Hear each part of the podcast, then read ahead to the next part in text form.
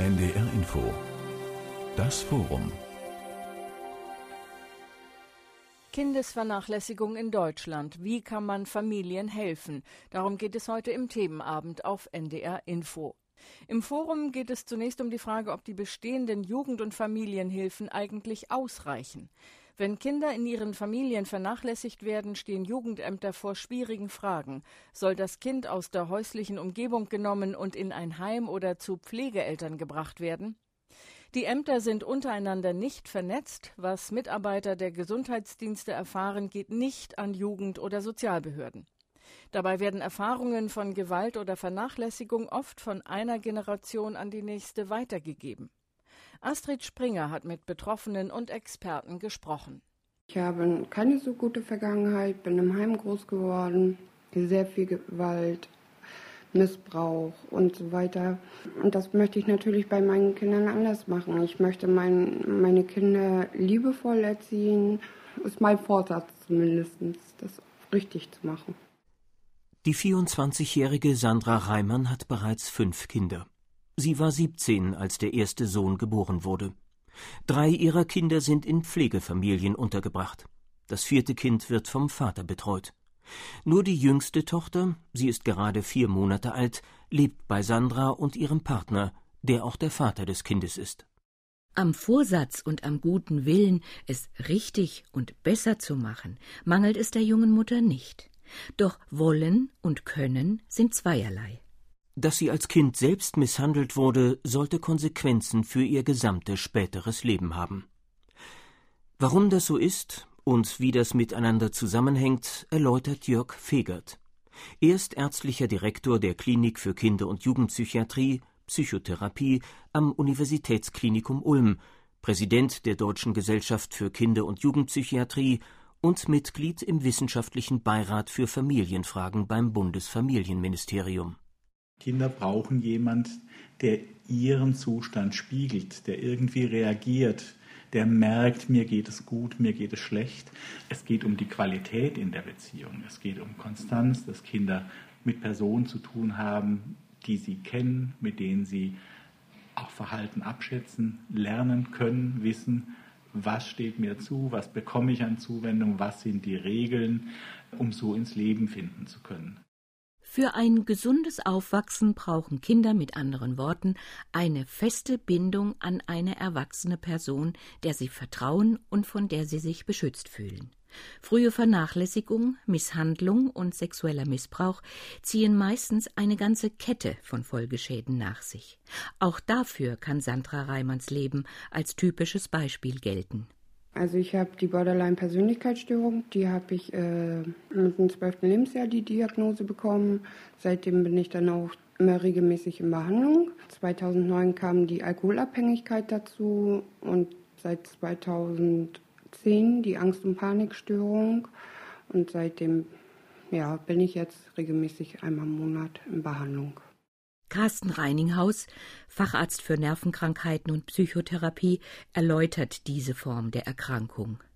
Die Borderline-Persönlichkeitsstörung ist eine spezielle Form der Persönlichkeitsstörung, die mit emotionaler Instabilität einhergeht, mit starken Stimmungsschwankungen, mit Störungen der Impuls- und Verhaltenskontrolle. Mit so gravierenden eigenen Beeinträchtigungen Kinder gut zu erziehen, ist fast unmöglich. Ihr drittes Kind, eine Tochter, hatte Sandra Reimann sogar freiwillig abgegeben. Mit dem zweiten hätte ich es auf jeden Fall auch geschafft, definitiv. Bloß bei der dritten, da habe ich es leider Gottes nicht geschafft, weil ich halt extrem noch Angst und Panik gestört war. Ich konnte nicht alleine bleiben und so weiter. Und ich war dann auch alleine und somit habe ich es nicht geschafft. Das gebe ich auch offen zu. Ja, ich arbeite jetzt auch beim fünften Kind gemeinsam mit dem Jugendamt zusammen ist Familienhilfe drin. Klar, sie haben das, das Wohl der Kinder im Auge. Und äh, hier muss ich sagen, sind sie auch sehr bemüht, mir zu helfen. Also sie geben mir die Chance. Sie sehen auch, hier läuft es besser. Nach dem Grundgesetz ist es die Aufgabe des Staates, aktiv zu werden, wenn die Eltern bei ihrer Erziehungsaufgabe versagen. Der Kinder- und Jugendschutz hat verfassungsrechtlichen Rang und wird aus Artikel 6 und Artikel 2 abgeleitet. Artikel 2 schützt die Unverletzlichkeit der Person, Artikel 6 schützt Ehe und Familie. Wörtlich heißt es in Artikel 6 Absatz 2 Pflege und Erziehung der Kinder sind das natürliche Recht der Eltern und die zuvörderst ihnen obliegende Pflicht. Über ihre Betätigung wacht die staatliche Gemeinschaft. Die bundesrechtliche Grundlage für die Kinder- und Jugendhilfe ist das Sozialgesetzbuch 8. Den staatlichen Schutzauftrag setzen dann die Jugendämter in den Städten und Landkreisen um, und zwar in kommunaler Selbstverwaltung. In Deutschland, sagt Thomas Meißen, ist der Kinder- und Jugendschutz grundsätzlich sehr gut aufgestellt. Der promovierte Jurist ist der fachliche Leiter des Deutschen Instituts für Jugendhilfe und Familienrecht in Heidelberg. Es sind viele Institutionen beteiligt. Wir denken sofort an das Jugendamt natürlich, die eine ganz wichtige zentrale Rolle spielen beim Schutz von Kindern. Aber wenn es darum geht, in Elternrechte einzugreifen, sind in Deutschland die Familiengerichte zuständig. Und dann gibt es ganz viele helfende Institutionen. Da gibt es, wenn die Kinder aus der Familie herausgenommen werden, die Pflegefamilien und die Heime. Aber da gibt es auch, wenn die Familie, Kinder in der Familie sind, die Erziehungsberatungsstellen, die sozialpädagogischen Familienhelferinnen, die in die Familien gehen. Und es gibt verschiedene weitere Einrichtungen und Dienste, an die sich Eltern wenden können und Kinder wenden können, um Unterstützung zu erfahren. Und es gibt aber natürlich auch den Bereich der Gesundheit. Die Kinderärztinnen, die Hebammen, die Frauenärztinnen, Erstprävention nennt sich, was Hebammen für ein Neugeborenes tun können. Nach der Geburt bleibt ja die Mutter zunächst noch ein oder zwei Tage in der Klinik. Susanne Lohmann ist selbst seit 30 Jahren Hebamme und erläutert, wann und wobei ihre Unterstützung für die Mütter einsetzt. Also für uns als Hebamme ist eigentlich die wichtigste Aufgabe, den Müttern zu helfen, ihr Kind zu verstehen, richtig zu interpretieren und mit ihm umgehen zu lernen. Also zu wissen, was sie tun können für ihr Kind, was es braucht. Die Signale kleiner Kinder sind nicht eindeutig. Es braucht Aufmerksamkeit und Intuition, um sie verstehen zu lernen. Hebamme Susanne Lohmann gibt auch Folgendes zu bedenken. Ein Baby, das schreit, hat viel Wirkung bei den Eltern. Wenn man ein schreiendes Kind hört, steigt sofort der Blutdruck, der Puls wird schneller, man kommt richtig in eine Stressreaktion als Erwachsener. Das konnte schon wissenschaftlich nachgewiesen und gemessen werden. Es ist völlig klar, dass man sofort dem Kind helfen will und eigentlich möchte, dass es aufhört zu weinen. Bei Eltern, die selbst Misshandlungen erlebt haben, kann eine solche Situation, in der es ihnen nicht gelingt, ihren Säugling oder ihr Kleinkind zu beruhigen, einen Teufelskreis in Gang setzen, so der Kinder- und Jugendlichenpsychiater Karl-Heinz Brisch. Er ist leitender Oberarzt an der Kinderklinik und Poliklinik im Dr. von Haunerschen Kinderspital der Ludwig-Maximilians-Universität München. Und es ist ein tragisches Schicksal, wenn man dann sieht, dass diese Eltern oft durch ihre Kinder an alte Gefühle herangeführt werden. Das erinnert dann an selbst erlebtes Weinen, Gewaltsituationen, wenn ein Säugling weint. Dann werden sie überflutet von eigenen Gefühlen und alten Bildern und Geschichten und können sich plötzlich nicht mehr steuern, fangen dann an, ihr Kind anzuschreien, bis hin, dass sie schlagen, schütteln, ihm ein Kissen aufs Gesicht drücken und sagen, hör auf damit, ich kann es nicht mehr hören. Aber eigentlich weinen sie selbst, das eigene Kind äh, in ihnen weint, äh, erinnert an Situationen von Schmerz und Gewalt und Verlassensein und Bedrohung. Hebammen üben einen medizinischen Beruf aus. Mit dem Blick auf gefährdete Kinder bedeutet das wir sind Teil des Gesundheitswesens und wir sind dadurch nicht automatisch mit der Jugendhilfe oder dem Jugendamt vernetzt oder verbunden. In Fällen, wo Hebammen merken, tatsächlich merken, dass äh, Kinder vernachlässigt werden oder gefährdet sind, da dürfen sie ihre Schweigepflicht auch brechen.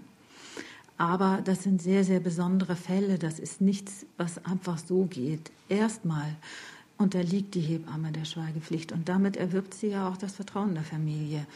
Also das ist ganz wichtig für die Eltern zu wissen, dass das, was sie der Hebamme zeigen, was die zu wissen bekommt, erstmal unter Verschluss bleibt. Hebammen können aber die Eltern auf Beratungsangebote und Hilfen hinweisen und den Kontakt dorthin auch vermitteln. Ebenfalls ganz nah dran am Wohlergehen kleiner Kinder sind auch die Erzieherinnen und Erzieher in Kinderkrippen und Tagesstätten. Tina Müller arbeitet als Tagesmutter und betreut die Kleinsten im Alter bis zu drei Jahren. Wie manche Eltern mit ihren Kindern umgehen, das erlebt sie hautnah. Ich hatte ein kleines Mädchen, dessen Mutti diesem Kind schon zum Frühstück Eiweißshakes gab. Ja, und dann kam die Mutti äh, irgendeines Tages mal an und sagte, Mensch, hast du schon gesehen, äh, dass die Kleine so richtig schön Muskeln aufbaut, ohne dass sie Sport macht? Ist ja zurückzuführen auf diese Eiweißprodukte, die sie ja eigentlich täglich bekommt von ihr. Ein Jahr und vier Monate war die Kleine.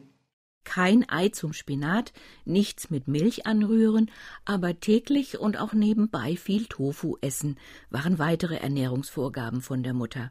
Dazu gehörte eines Tages auch, dass sie eben früh dann kam und meinte, sie hätte gelesen, äh, da würden die Haare von wachsen und jetzt müsste sie jeden Tag eben erstmal morgens Petersilie essen. Sie kam dann wirklich morgens mit Mund voller Petersilie. Acht Monate alte Zwillinge hatten viele Flaschen kalter Milch in ihrem Kinderwagen, wenn sie gebracht wurden.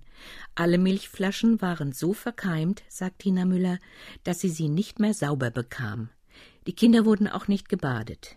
Ich hatte echt das Gefühl, dass die da bei mir wirklich das erste Mal mitbekommen haben, dass es feste Nahrung gibt. Oder überhaupt Mittag, warmes Essen. Das kannten die, glaube ich, gar nicht. Wie sich die Kleinen bei ihr verhalten, das sagt der Tagesmutter viel darüber, was daheim passiert und wie es ihnen dort ergeht. Sascha war so ein Kind, das Rückschlüsse zuließ. Es kam auch schon mal vor, dass er morgens dann so, weil ich gesagt habe, wir essen Frühstück, er sich erstmal so hingesetzt hat gemeint, er müsste jetzt erstmal ein Bier trinken. Und das Kind war gerade drei Jahre oder nicht mal drei Jahre. Äh, dann habe ich es auch mal erlebt, dass er aus dem Spiel heraus, einfach so aus dem Spiel heraus, von einer Ecke in die andere Ecke ins Zimmer gelaufen ist, vor sich hingeschimpft, so richtig mit du, du, du. Und, äh, aber er hat einfach vor sich hingeschimpft, die Gesten waren ja dabei. Und dann stand er plötzlich in der Ecke, drehte sich um und blieb in der Ecke stehen, ohne dass irgendwas vorher vorgefallen ist.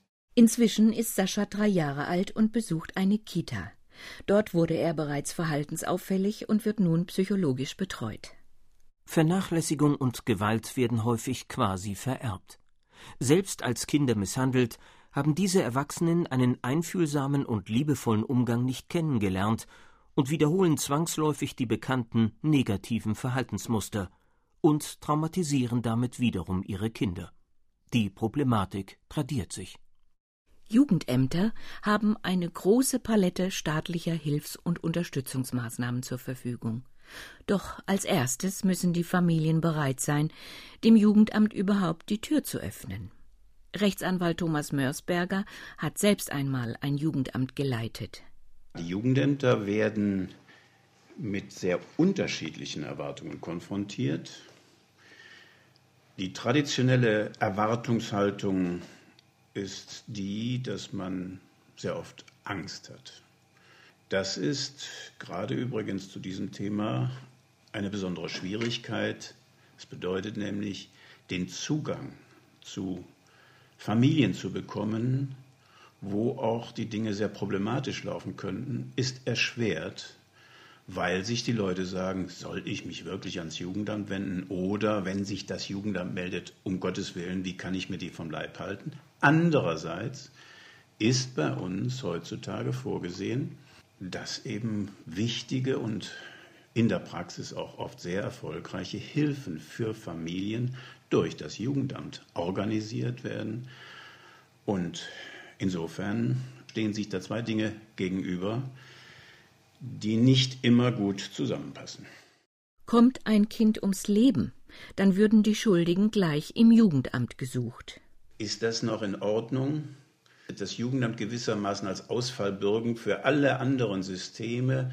Ich habe nun seit vielen Jahren Erfahrung mit diesen Fällen und da kann für mich von Gerechtigkeit und oftmals auch von Fairness im Umgang auch nicht annähernd die Rede sein. Andere beteiligte Institutionen wie zum Beispiel Ärzte, Familiengerichte oder die Polizei könnten immer darauf verweisen, dass sie nur begrenzt zuständig seien. Am Deutschen Institut für Jugendhilfe und Familienrecht in Heidelberg wird seit Jahren zum Kinderschutz in ganz Europa geforscht.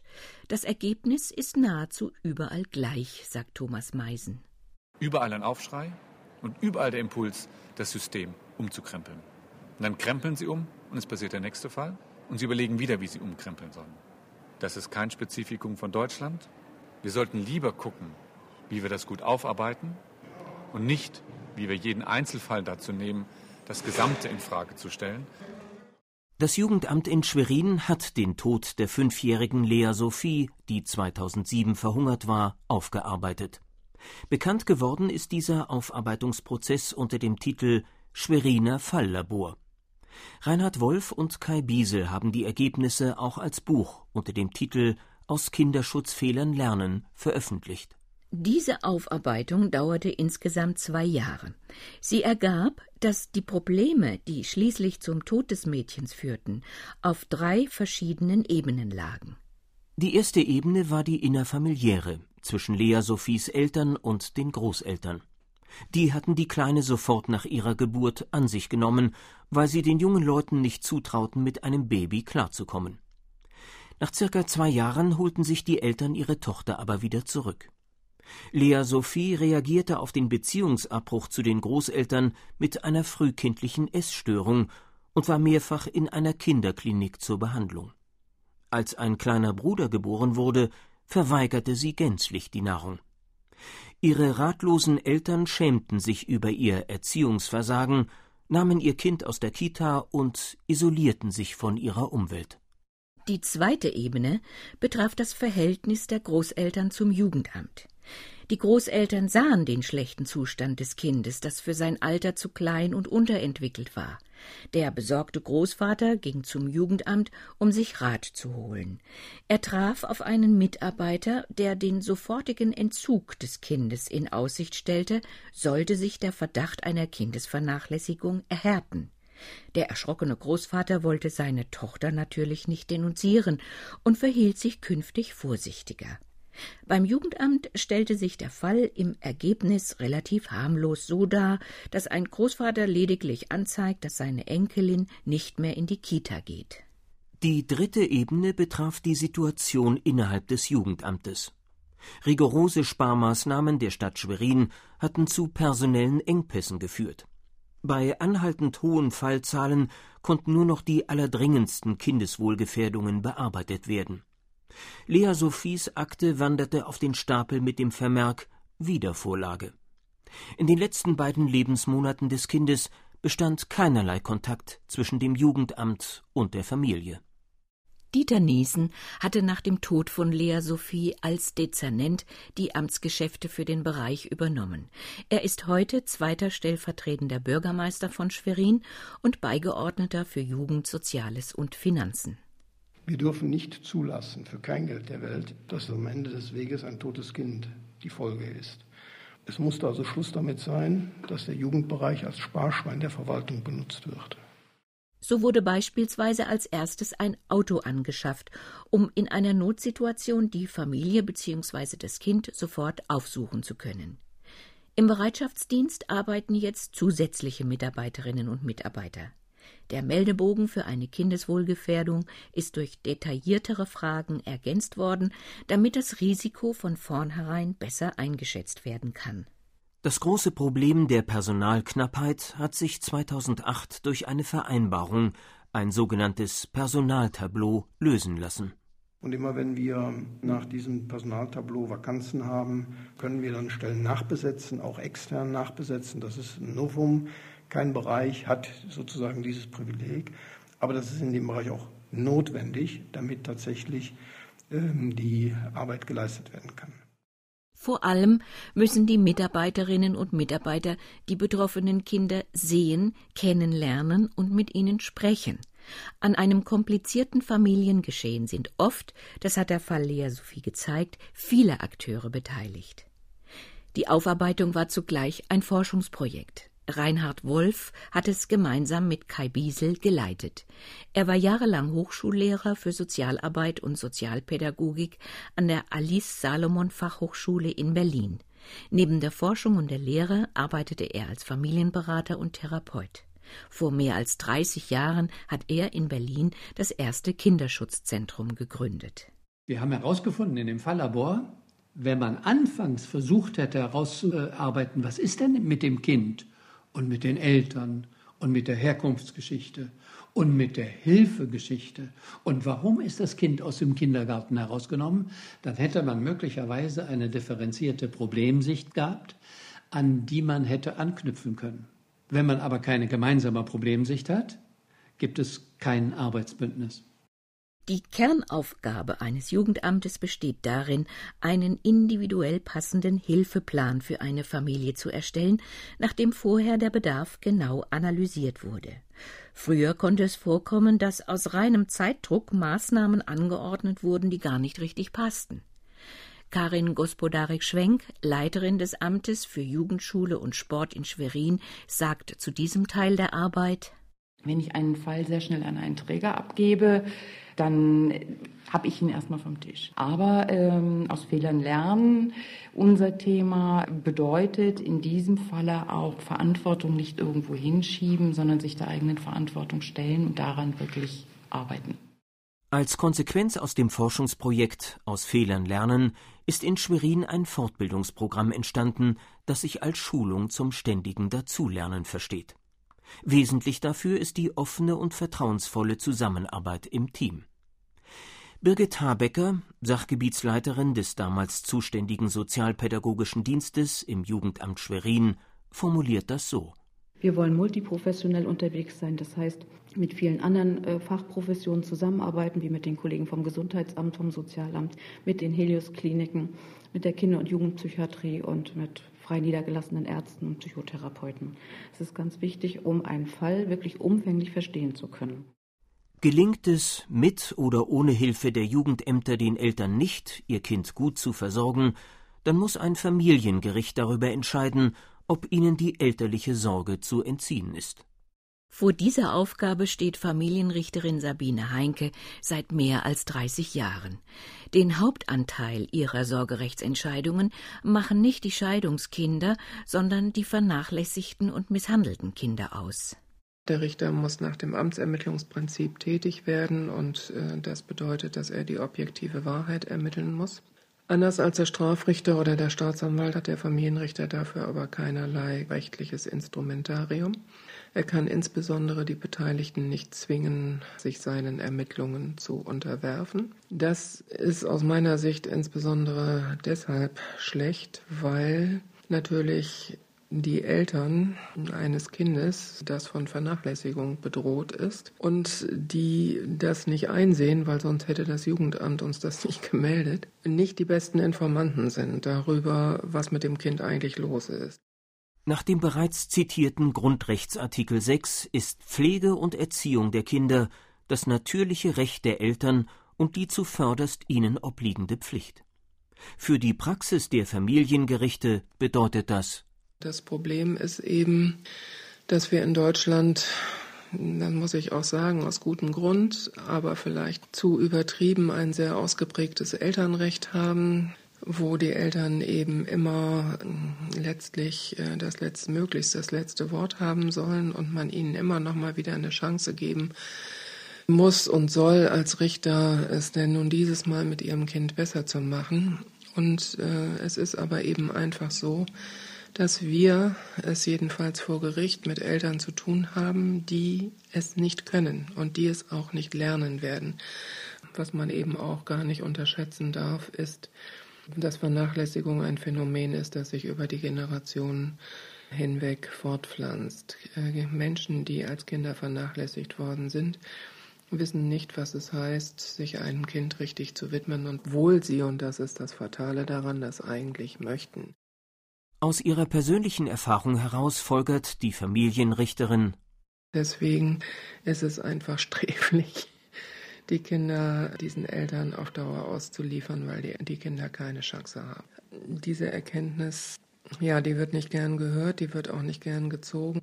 Und das äh, ist auch eine der frommen, frommen Lügen der Jugendhilfe, dass man nämlich da immer davon ausgeht, dass alle Menschen, mit denen man es zu tun hat, äh, lernbereit und lernwillig sind und auch lernfähig. Und das ist genau gar nicht der Fall.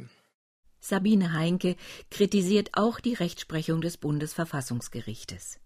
Wenn man dann sich die Rechtsprechung des Verfassungsgerichts anguckt, dann kann man sich einer gewissen, einer gewissen Zynik in dieser Rechtsprechung äh, nicht entziehen. Und da sind wir sehr, sehr großzügig, was die Eltern angeht und leider sehr, sehr eingeschränkt, wenn es darum geht, die Rechte der Kinder für diese einzufordern. Vernachlässigung verursacht nicht nur menschliches Leid, sie kostet das Gemeinwesen auch viel Geld. Jugendhilfemaßnahmen, schätzt der Kinderpsychiater Karl-Heinz Brisch, verursachen im Monat Kosten zwischen 3000 und 6000 Euro pro Kind. Kim Kunert erging es ähnlich wie dem kleinen Sascha. Wenn meine Mutter eben halt ausgerastet ist, das hat sich dann schon manchmal hingezogen bis ein, zwei, drei Stunden. Das längste, woran ich mich erinnere, waren so vier Stunden ungefähr. Und ich hatte da halt nichts zu sagen. Ich hatte da weder was äh, gegen zu sagen, noch hatte ich äh, aufzustehen und wegzugehen. Wenn ich äh, die Küche verlassen wollte, ist sie halt hinterhergekommen, hat mich dann halt auch gepackt und wieder zurückgezogen in die Küche. Und es sind dann halt äh, nur Sätze gefallen wie, äh, guck dich mal an, aus dir wird sowieso nichts und ähm, hätte ich gewusst, was aus dir wird, dann hätte ich dich sowieso nicht in die Welt gesetzt. Solche Sachen wie, ich fahre dich ins Heim. Da wirst du den ganzen Tag verprügelt, weil Kinder wie dich muss man verprügeln. Und äh, ja, solche Sachen waren das halt extrem viel. Die seelische Misshandlung blieb nicht ohne Folgen. Ihre medizinische Diagnose lautet posttraumatische Belastungsstörung, chronische Depression, Panik- und Angststörungen. Eine Ausbildung zur sozialen Assistentin, zu der ein Praktikum mit kleinen Kindern gehörte, musste sie abbrechen. Das hat so doll drin rumgerührt in bestimmten Geschichten, wo ich dann Schwierigkeiten hatte, äh, das durchzuhalten, so mal dann zu dem Zeitpunkt die Panikattacken und sowas alles äh, mehr wurden. Mit gerade mal 23 Jahren steht Kim bereits vor dem beruflichen Aus. Also ich bin nicht erwerbsfähig, bin seit mehreren Jahren erwerbsunfähig. Also ich lebe von äh, Sozialhilfe, Grundsicherung. Kinder zu schützen und sie vor Missbrauch zu bewahren, das zeigt die nähere Betrachtung, ist keine Aufgabe, die von Jugendämtern oder Familiengerichten allein bewältigt werden kann. Rechtzeitige und das heißt frühe Hilfen sind erforderlich, um Kindesvernachlässigung vorzubeugen. In Hamburg gibt es zum Beispiel das Projekt Welcome der evangelischen Familienbildung. Ehrenamtliche Helferinnen kommen nach der Geburt eines Kindes drei Monate lang zweimal die Woche ins Haus, um die Wöchnerinnen mit Rat und Tat zu unterstützen. Die von Karl-Heinz Brisch schon vor Jahren gestartete Initiative setzt bereits während der Schwangerschaft ein. Sein Programm heißt SAFE. Die Abkürzung bedeutet sichere Ausbildung für Eltern. Ab der 20. Schwangerschaftswoche kommen werdende Eltern in Gruppen zusammen, die über Bindung und frühkindliche Entwicklung informiert werden. Das Feinfühligkeitstraining unterstützen Videoaufnahmen. Für traumatisierte Eltern gibt es ein spezielles Hilfsangebot. Und wir bieten Ihnen dann an, dass Sie schon während der Schwangerschaft beginnen mit Stabilisierung eine eigene traumaorientierte Psychotherapie beginnen, damit sich eben das beruhigen kann, was Sie selber erlebt haben und damit Sie das möglichst gut verarbeiten können, vielleicht im Laufe des ersten Lebensjahres des Kindes dann, bevor sich das mit dem Kind in irgendeiner Weise vollkommen ungewollt äh, wieder reinszeniert und wiederholt, wie wir sagen. Safe-Gruppen und Seminare werden inzwischen überall in Deutschland angeboten, auch in Norddeutschland, zurzeit in Hamburg, Heide und in Kiel. Im Ausbau der Tagesbetreuung für Kinder unter drei Jahren sieht der Kinderpsychiater eine neue und vielversprechende Chance, Bindungsstörungen vorzubeugen. Die Voraussetzung sei, das Personal in Kinderkrippen deutlich aufzustocken, die Ausbildung speziell auf Kleinstkinder auszurichten und die Erzieherinnen und Erzieher durch gute Arbeitsbedingungen, Supervision und nicht zuletzt ein, wie er es nennt, würdiges Gehalt zu unterstützen. Stimmten die Bedingungen, dann könne schon ein sechs Monate altes Baby zu seiner Betreuungsperson eine sichere Bindung aufbauen. Damit wäre schon viel getan.